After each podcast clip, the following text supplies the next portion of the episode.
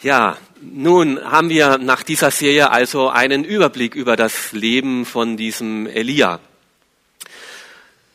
Was würdest du sagen? Wie würdest du sein Leben beurteilen? Hat es sich gelohnt? Hat sein Dienst, sein Einsatz, sein Leben sich gelohnt? War er erfolgreich? Beim Leben Elia wechselt sich jetzt ja ziemlich stark ab. Das Schwierige und das Schöne und Positive. Zum einen war er viele Jahre auf der Flucht. Damals schon auf der Flucht vor einer heidnischen wiedergöttlichen Regierung musste er ins Ausland wandern und Verfolgung erleben. Auf der anderen Seite hat er dort aber auch erlebt, wie Gott ihn bewahrt hat, wie Gott ihn geführt hat, ihm Plätze gezeigt hat, wo es sicher ist und wo er ihn versorgt hat, übernatürlich versorgt hat, sogar mit Raben die ihm Essen gebracht haben. Er hatte keine Familie, keine Kinder, keine Frau. Er war sehr oft einsam, er war Single.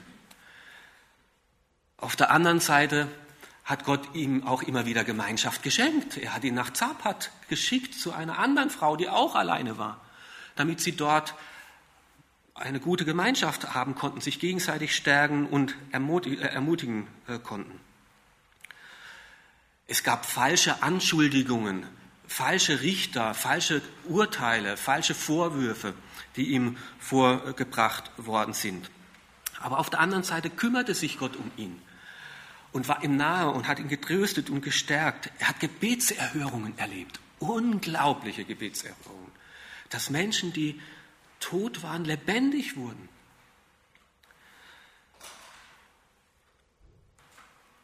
Gott hat ihm übernatürliche Zeichen und Wunder geschenkt. Er durfte beten und Gott hat sich zu ihm gestellt und Feuer ist vom Himmel gefallen. Auf der anderen Seite war er wieder tief enttäuscht. Es hat nicht das bewirkt, wofür er so viele Jahre gebetet hat. Es kam zu keiner Umkehr des Volkes. Er war auf der anderen Seite eine treue Stimme, eine Mana. Er hat gesagt, das ist nicht wahr und das ist nicht gut und das ist falsch.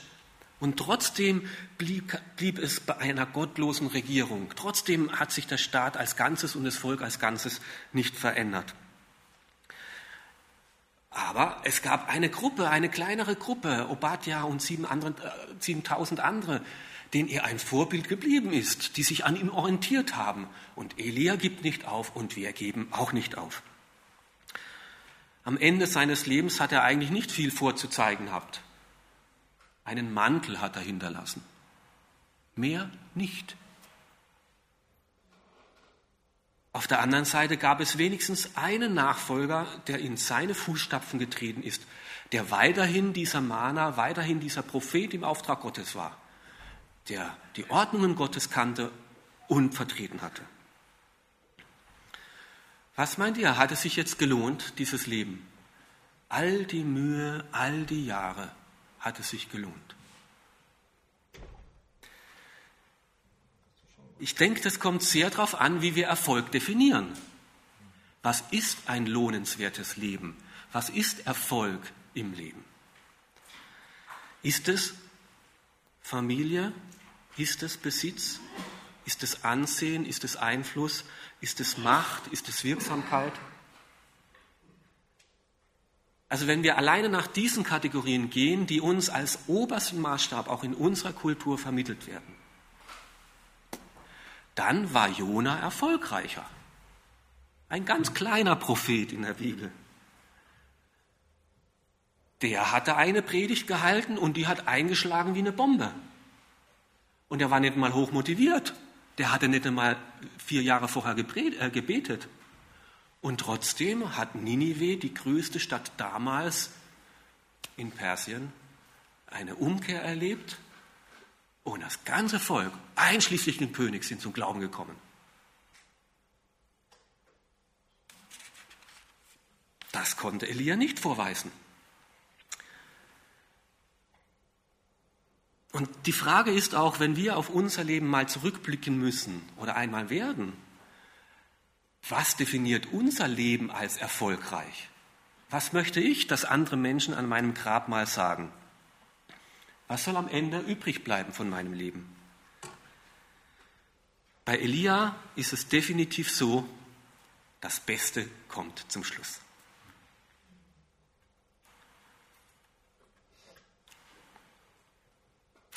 Das Beste war dieser Abgang. Dass Gott ihn persönlich abgeholt hat. Elia hat ja keine normale Beerdigung erlebt. Es gibt auch kein Grab, wo Trauerreden gehalten worden ist. Gott hat ihn direkt aus dem Leben heraus zu sich in seine Gemeinschaft geholt. Und das lesen wir hier im zweiten Könige, Kapitel 2, in den Versen 11 und 12. Während sie weitergingen und miteinander redeten, erschien plötzlich ein Wagen aus Feuer vom Himmel und Pferde aus Feuer und trennte sie. Und Elia wurde von einem Wirbelsturm in den Himmel getragen. Elisa sah es und rief, mein Vater, mein Vater, du Streitwagen Israels und deine Lenker. Und als er sie nicht mehr sehen konnte, zerriss er seine Kleider in zwei Stücke aus Trauer. Das Beste kommt zum Schluss beim Elia. Gott hat ihn selber aufgenommen. Was für ein Abgang. Eine triumphale Himmelfahrt. Der Gott, den er ein Leben lang fürchtete, hat seinen Streitwagen geschickt, um ihn abzuholen. Ein Leben lang hat Elia keine Angst gehabt vor diesen Streitwagen des Ahabs, die ihn verfolgen wollten überall hin. Und es reicht ein Streitwagen des lebendigen Gottes, um ihn abzuholen. Elia war vielleicht nicht groß nach unseren Maßstäben, auch nicht nach den Maßstäben der damaligen Zeit, aber er war groß in den Augen Gottes und am Ende zählt nur der Himmel. Ob wir bei Gott aufgenommen werden und wie wir bei Gott aufgenommen werden. Auch bei Jesus war das nicht anders. Am Ende seines Lebens, was hatte Jesus schon groß vorzuweisen? Was hat er zu hinterlassen? Nichts. Keine Familie, kein Besitz, keinen großen Erfolg, keine große Wirksamkeit bis dahin. Aber der Gott, dem er ein Leben lang treu geblieben ist, der hat ihn aufgenommen. Der Gott, dem er gedient hat ein Leben lang, der hat am Ende sich zu diesem Elia, zu diesem Jesus gestellt und worauf es am Ende wirklich ankommt. Und das ist himmelhoch, mehr als alles andere sonst auf dieser Erde, ist, ob der lebendige Gott uns in seine Gemeinschaft in den Himmel aufnimmt. Elia ist, durch, ist Gott durch Höhen und Tiefen gefolgt. Er hat einfach immer nur das getan, was Gott ihm gesagt hat. Und das hat gereicht, dass Gott sich am Ende zu ihm gestellt hat. Und das, was am Ende wirklich zählt, das sollte jetzt schon unser ganzes Leben prägen. Wird Gott mich am Ende in seine Gemeinschaft aufnehmen? Und deswegen lesen wir im Evangelium, im Matthäusevangelium Kapitel 6, trachte, strebe, orientiere dein Leben zuerst nach dem Reich Gottes und nach seiner Gerechtigkeit. Dann wird euch das andere auch dazugegeben werden. Aber fang an mit dem, was am Ende bleiben soll, dass du ins Reich Gottes kommst und dass du vor Gott gerecht bist und gerecht dastehen kannst. Das soll von Anfang an zuerst dein Streben sein, damit du am Ende nicht wieder Ahab, sondern wieder Elisa endest. Was am Ende wirklich zählt, ist, ob wir in den Himmel aufgenommen werden, ob der Himmel uns offen steht. Ja, wie kann ich denn das wissen, ob ich in den Himmel komme? Was hält mich denn dann an dieser Stunde beim Sterben? Elia verschwand ja nicht einfach so. Zu einem waren da die feurigen Streitwagen und die feurigen Pferde. Und zum anderen war auch der Wirbelsturm, der Elia in die Höhe hinaufgenommen hat. Und Gott greift aus seiner Welt in unsere Wirklichkeit hinein. Feuer und Sturm sind immer begleitende Zeichen für die Gegenwart Gottes, wenn Gott kommt. Ganz oft sind da Naturereignisse, äußere Zeichen, die seine Heiligkeit und seine Präsenz auch sichtbar machen in unserer Wirklichkeit. So auch Feuer und Sturm, die die Gegenwart Gottes hier sichtbar machen und begleiten. Gott kommt mit Feuer und Sturm vom Himmel heraus in diese Welt hinein, um diesen Elia persönlich abzuholen. Und wer die Geschichte von Elia im Zusammenhang liest, wer jetzt zum Beispiel mit dem zweiten Könige angefangen hat, das erste Kapitel gelesen hat, der kommt zu diesem Wort Feuer und der zuckt zusammen. Feuer. Im ersten Kapitel hatten wir mehrmals das Wort Feuer. Da ging die Geschichte aber anders aus. Da kam Feuer vom Himmel und verzehrte sie.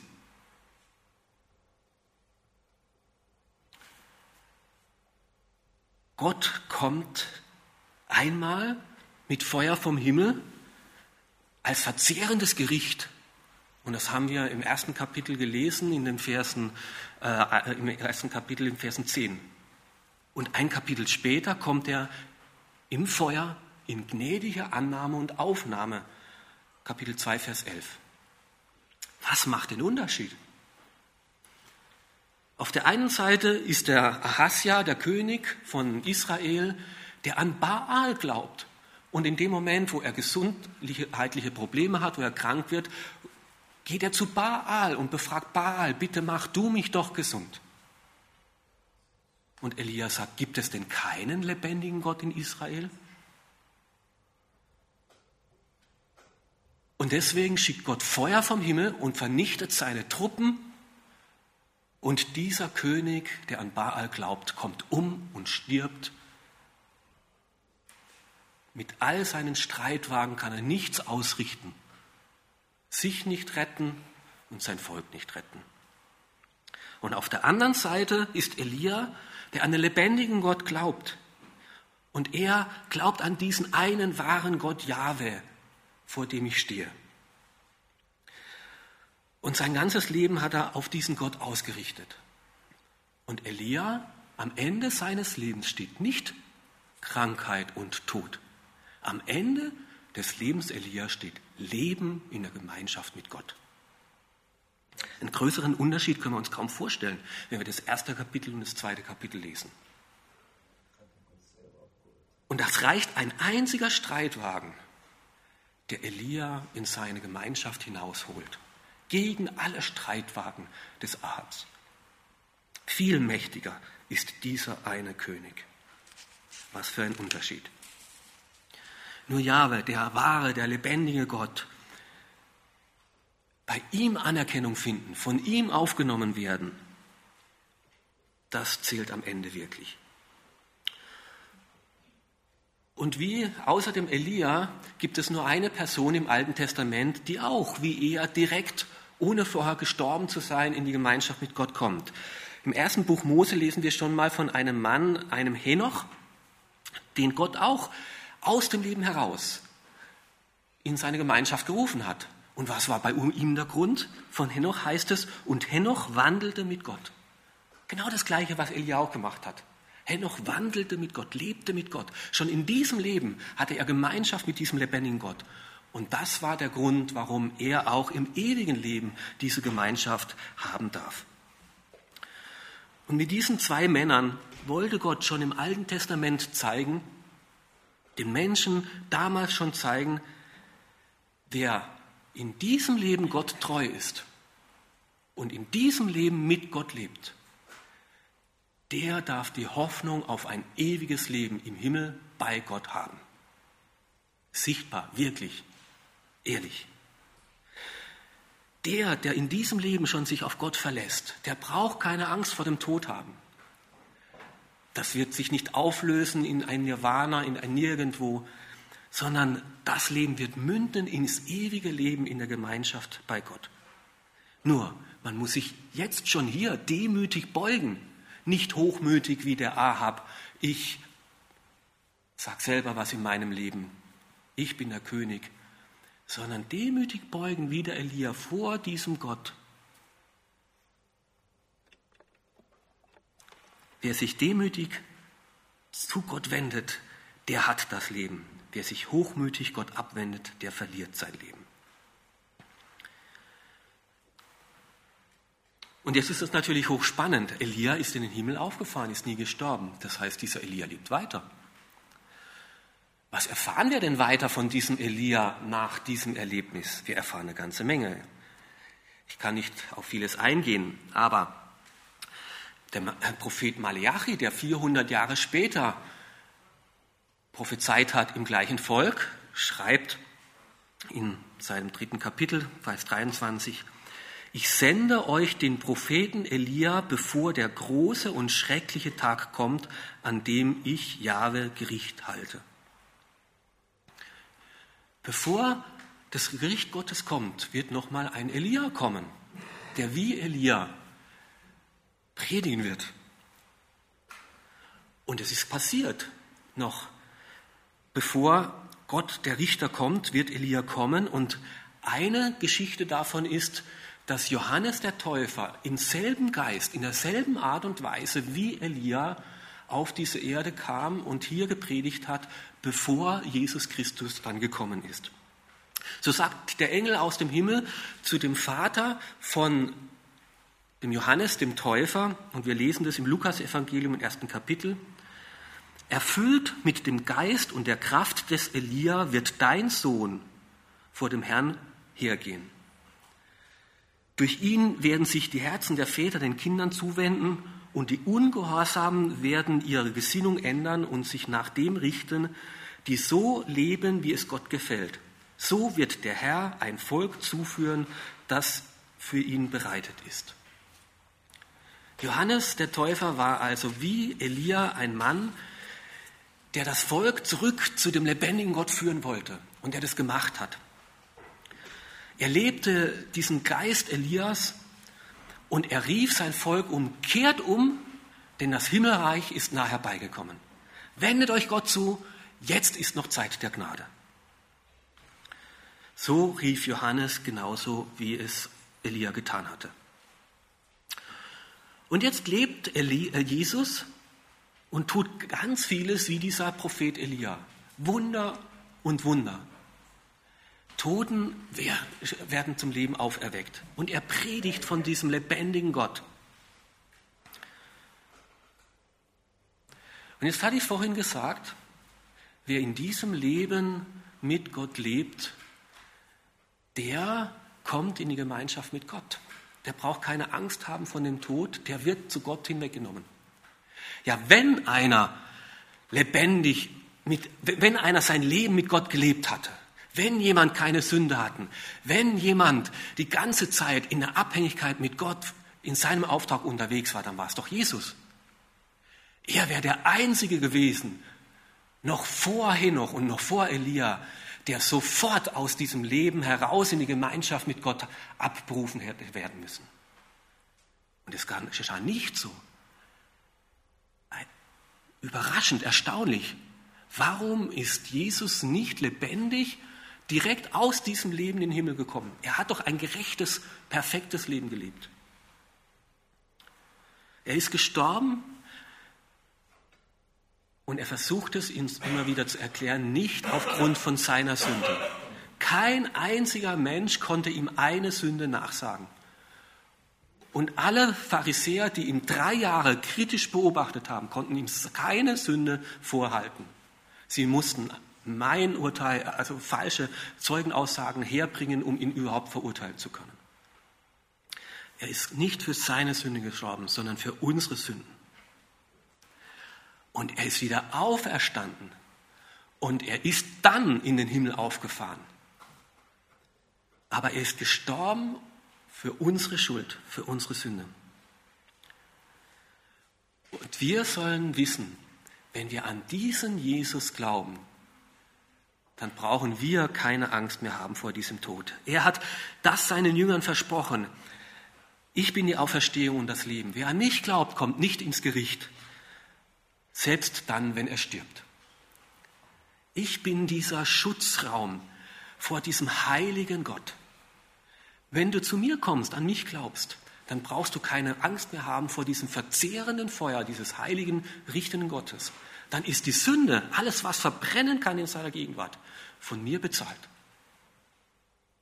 Dann stehst du vor ihm ohne Sünde, wie Adam dort bei der Schöpfung, als er geschaffen wurde, wo er mit und Eva, wie sie mit Gott durch den Garten gegangen sind und Gemeinschaft haben konnte. Gott hat ja nichts gegen uns Menschen an sich. Er hat ja nur was gegen die Sünde.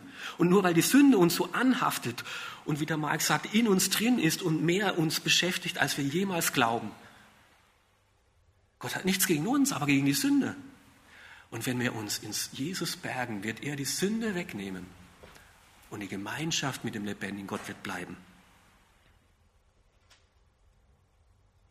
Ein Beispiel, das das vielleicht verdeutlicht. Im Dritten Reich, äh, im äh, letzten Jahr 1945, gab es eben die massiven äh, Angriffe äh, auf Deutschland. Äh, man musste die Rüstungsindustrie eben versuchen zu vernichten, um endlich diesem schrecklichen Krieg ein Ende zu machen. Und so haben die Alliierten eben die äh, Flugstaffeln eben von äh, England eben äh, hauptsächlich ins Ruhrgebiet, da wo eben diese Rüstungsindustrie war, geschickt und haben diese Städte einplaniert. Brandbomben noch und nöcher. Und so auch in der Stadt Essen, die ganze Stadt hat gebrannt. Ein verzehrendes Feuer. Tausende sind umgekommen. Es gab nur einen einzigen sicheren Ort in dieser Stadt, mitten in dieser Stadt, in der eine ganze Gruppe von Menschen überlebt hat. Und es war in der alten Synagoge. Warum gerade da? Dort hatte es einige Jahre zuvor schon mal gebrannt, in der Reichskristallnacht. Und dort war alles verbrannt, was hätte brennen können. Die Bänke, der Dachstuhl, alles war ausgebrannt. Was stehen geblieben war, waren die dicken Mauern. Die dicken, stabilen Mauern. Und die Menschen, die sich da in diese Synagoge hineingeflüchtet haben, die haben überlebt. So, wie überleben wir in diesem Feuer des Verzehren des Gerichtes Gottes? Es gibt keinen sicheren Ort außer das Kreuz. Das Kreuz von Jesus Christus, wo dieser Zorn Gottes schon einmal gebrannt hat und alles weggebrannt hat an Sünde, was wegzubrennen war. Auch deine und meine Sünde ist schon weggebrannt. Und es ist die Frage, ob du da hingehst und es für dich in Anspruch nimmst und an einem sicheren Ort bist oder eben nicht. Und deswegen auch die Frage, wann beginnt das ewige Leben? Beginnt das ewige Leben nach dem Tod? Dann ist es zu spät. Das ewige Leben beginnt jetzt. Jetzt, wo ich mich zu diesem Jesus hinwende und sage, du sollst mein Herr und Heiland sein, vergib mir meine Schuld, ich glaube dir, dass du der lebendige Sohn Gottes bist. Wenn dann mein Körper stirbt, dieses ewige Leben, was jetzt schon angefangen hat, wird weiterleben. Dieses Leben bei Gott wird jetzt anfangen und in Ewigkeit weiterleben, weil es eben ewig liest. Und wie bei Elia das Feuer zweimal kam, im ersten Kapitel als Gericht, das zweite Mal, um diesen Elia warm und herzlich in die Gemeinschaft mit Gott aufzunehmen. Genauso kommt dieses zweimal auf diese Erde, nur umgekehrt. Das erste Mal als Kind zum Gnadenangebot barmherzig und das zweite Mal wird er mächtig wiederkommen als König zum Gericht. Und die einen werden dann gerichtet werden, die anderen werden warmherzig und liebevoll von diesem heiligen Gott aufgenommen werden.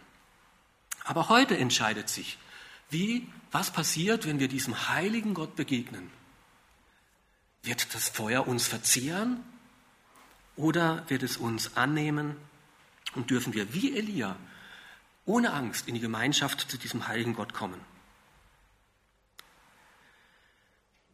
Elia ist in den Himmel aufgefahren, er lebt weiter. Jesus ist in den Himmel aufgefahren, er lebt weiter. Ja, wie wird es denn sein, wenn Jesus wiederkommt? Jesus wird auf diese Erde sichtbar wiederkommen. Und dann werden alle ihn sehen und alle ihn anerkennen. Er wird nicht mehr verborgen in einem Land kommen, wo man überlegen kann, ist er jetzt der Sohn Gottes oder nicht. Er wird mit Macht und Herrlichkeit kommen, dass jeder sofort weiß, und er ist der lebendige Sohn Gottes. Und die Christen, die zu dem Zeitpunkt noch leben werden, die werden wie Elia, ohne dass sie vorher sterben, in die Gemeinschaft mit ihm, in den Himmel, zu ihm entgegengerückt werden. Und Paulus beschreibt uns das im ersten Thessalonicher Brief im Kapitel 4 ab dem Vers 16. Der Herr selbst wird vom Himmel herabkommen ein lauter Befehl wird ertönen und auch die Stimme eines Erzengelfürsten und der Schall der Posaune Gottes werden zu hören sein. Daraufhin werden zuerst die Menschen auferstehen, die im Glauben an Jesus Christus gestorben sind. Danach werden wir, die Gläubigen, die zu diesem Zeitpunkt noch am Leben sind, mit ihm zusammen in den Wolken emporgehoben, dem Herrn entgegen und dann werden wir alle für immer bei ihm sein. Tröstet euch gegenseitig mit diesen Worten. Genauso wie das Beste kam zum Schluss im Leben Elisa, äh Elia. Er wurde angenommen von diesem lebendigen Gottes, an den er ein Leben lang geglaubt hat. Das Beste kommt zum Schluss auch in unserem Leben. Dieser große Tag, wo Jesus Christus wiederkommt, steht uns noch bevor. Das Beste kommt noch. Und egal, ob wir dann schon gestorben sind oder ob wir dann, wenn Jesus wiederkommt, noch leben, derjenige, der an Jesus Christus geglaubt hat, braucht keine Angst haben, wenn Gott wiederkommt, sondern der wird wie Elia in Gottes Gegenwart hineingehoben zu ihm. Wirst du dabei sein an diesem großen Tag? Das Beste kommt zum Schluss, wenn Jesus wiederkommt. Und Paulus sagt ja, tröstet euch mit dieser Gewissheit. Das ist Trost im Leben. Mein Leben endet nicht mit diesem Leben. Ich habe noch ein ewiges Leben vor mir. Ich muss nicht alles hineinquetschen in dieses Leben. Ich habe ein ewiges Leben vor mir. Ich muss das Glück und den Himmel nicht schon auf dieser Erde erleben ich habe den Himmel noch vor mir. Und das ist Trost im Sterben. Es gibt eine Gewissheit, wie der Elia auferweckt worden ist, wie Jesus in den Himmel äh, aufgefahren ist, wie Jesus in den Himmel aufgefahren ist. So werde ich auch einmal in der Gemeinschaft bei Gott sein. Das wünsche ich dir von ganzem Herzen. Trösten wir uns mit diesen Worten. Das Beste kommt zum Schluss. Amen.